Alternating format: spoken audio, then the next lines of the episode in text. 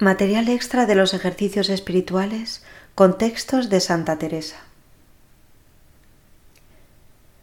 Hagamos propósito de no cometer pecado, por chico que sea. Cuenta Chesterton, un anglicano converso, periodista, novelista. Cuando la gente me pregunta ¿por qué ha ingresado usted en la Iglesia de Roma? La primera respuesta es para desembarazarme de mis pecados. Pues no existe ningún otro sistema religioso que haga realmente desaparecer los pecados de las personas.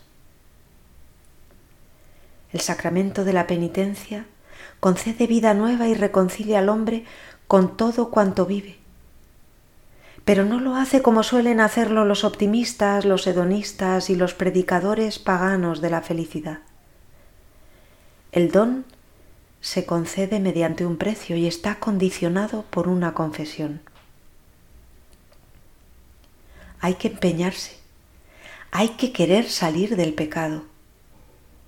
Tenemos que querer llevar a la práctica lo que decimos a Jesucristo en el acto de contrición. Ayudado de vuestra divina gracia, propongo firmemente nunca más pecar, confesarme y cumplir la penitencia que me fuere impuesta. No pecar. Porque si queremos ganarnos la amistad de alguien al que anteriormente le hemos robado algo, y él lo sabe, lo primero que tendremos que hacer, y deprisa, será devolver lo robado.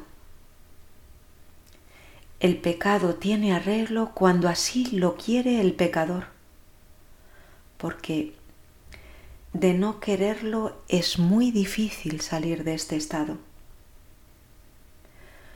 Cuenta Santa Faustina Kowalska que el Señor le dijo, proclama que la misericordia es el atributo más grande de Dios. Todas las obras de mis manos están coronadas por la misericordia. Antes de venir como juez justo, abro de par en par la puerta de mi misericordia. Quien no quiere pasar por la puerta de mi misericordia, tiene que pasar por la puerta de mi justicia. Y Santa Teresa nos habla de dejarse resucitar de la muerte del pecador.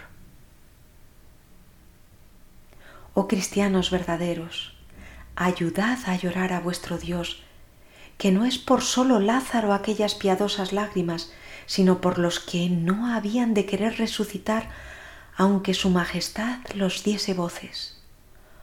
Oh bien mío, qué presentes teníais las culpas que he cometido contra vos.